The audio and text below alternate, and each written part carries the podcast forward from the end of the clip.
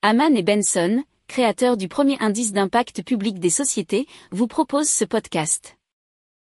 Haman and Benson, a vision for your future.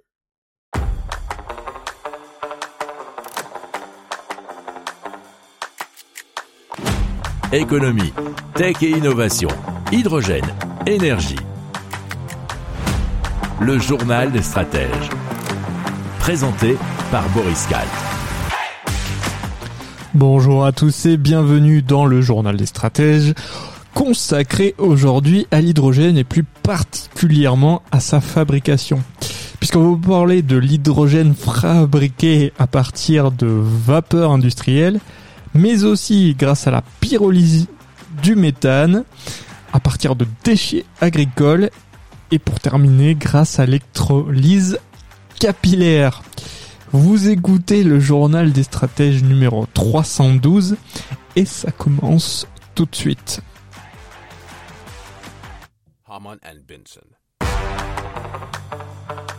Le journal des stratèges. Et on commence donc avec Sunfire qui a mis au point un moyen d'utiliser la vapeur au lieu de l'eau liquide en exploitant la chaleur des processus industriels. Alors Total Energy s'est notamment associé avec Sunfire, donc l'électrolyseur euh, dénommé iLink 200 ou 200 du projet euh, ECO2Met sera installé sur un de ces sites de Total Energy, la raffinerie Mitteldeutschland à Lena, environ 25 km à l'ouest de Leipzig. Alors, l'avantage de cet équipement haute température réside dans sa capacité à utiliser euh, directement de la vapeur de la chaleur euh, perdue provenant de ses activités. Alors, le bénéfice immédiat, c'est de réduire les besoins en électricité pour obtenir de l'hydrogène ou du méthanol. Alors, euh, les partenaires assurent qu'il s'agit du procédé le plus efficace sur le marché pour convertir l'électricité en gaz à hydrogène. Le rendement du dispositif dépasse les 80%.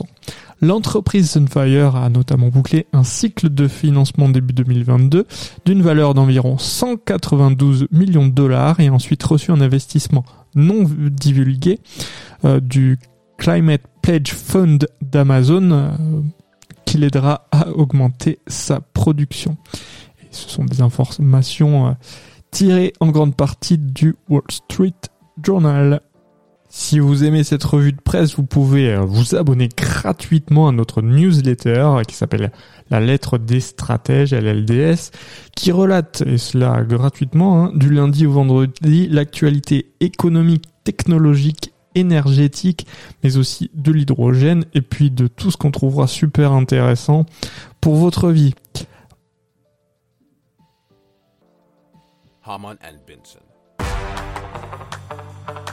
Le journal des stratèges. Monolith, qui a levé euh, plus de 300 millions de dollars auprès d'investisseurs, dont la société de capital investissement TPG et une co-entreprise de BlackRock, et notamment le fonds souverain de Singapour pour commercialiser donc une méthode de production d'hydrogène appelée pyrolyse du méthane, euh, nous dit le Wall Street Journal. Alors comme le processus classique de production d'hydrogène, la pyrolyse du méthane part du méthane, donc qui est principal composant du gaz naturel. Mais au lieu de brûler le gaz pour produire de l'hydrogène et du dioxyde de carbone, le procédé utilise l'électricité pour générer de la chaleur dans un réacteur et transformer le méthane noir de carbone, qui est un produit qui peut être vendu pour des utilisations telles que la fabrication de produits de remplissage pour pneus et donc en hydrogène. Selon un porte-parole de Monolith, le système de la société ne nécessitera qu'une fabrication de l'électricité requise par un électrolyseur classique pour produire la même quantité d'hydrogène.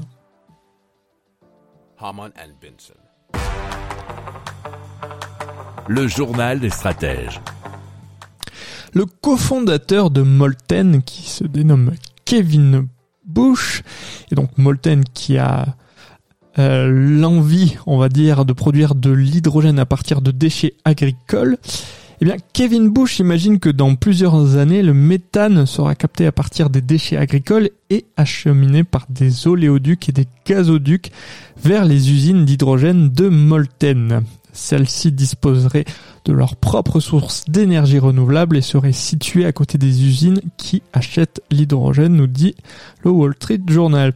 Alors selon son fondateur, Molten pourrait un jour produire de l'hydrogène pour moins de 2 dollars le kilo, même si le prix de l'électricité dépasse 50 dollars le mégawatt. Si vous aimez cette revue de presse, vous pouvez euh, vous abonner gratuitement à notre newsletter qui s'appelle La lettre des stratèges, LLDS, qui relate, et cela gratuitement, hein, du lundi au vendredi, l'actualité économique, technologique, énergétique, mais aussi de l'hydrogène, et puis de tout ce qu'on trouvera super intéressant pour votre vie. Harman and Benson. Le journal des stratèges. Allez, on continue avec ISATA, la cellule d'électrolyse à alimentation capillaire de l'électrolyseur d'ISATA génère directement de l'hydrogène et de l'oxygène. Alors, l'électrolyte liquide est continuellement aspiré vers son séparateur par capillarité via un réservoir situé au fond de la cellule.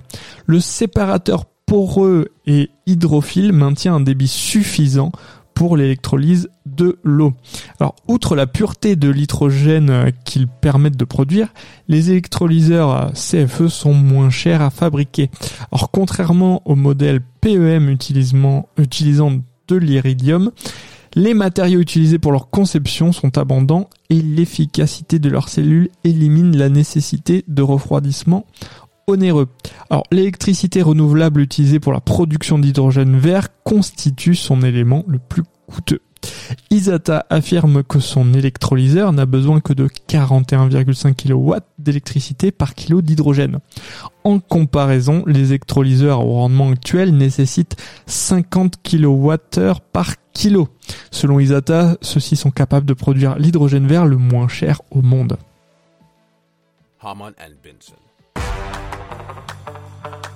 Le journal des stratèges.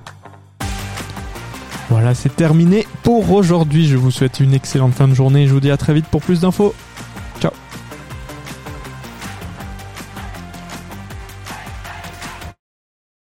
Pour approfondir ces sujets, abonnez-vous à la newsletter de Haman et Benson et écoutez nos autres podcasts que vous retrouverez dans les notes de l'émission ou sur notre site internet.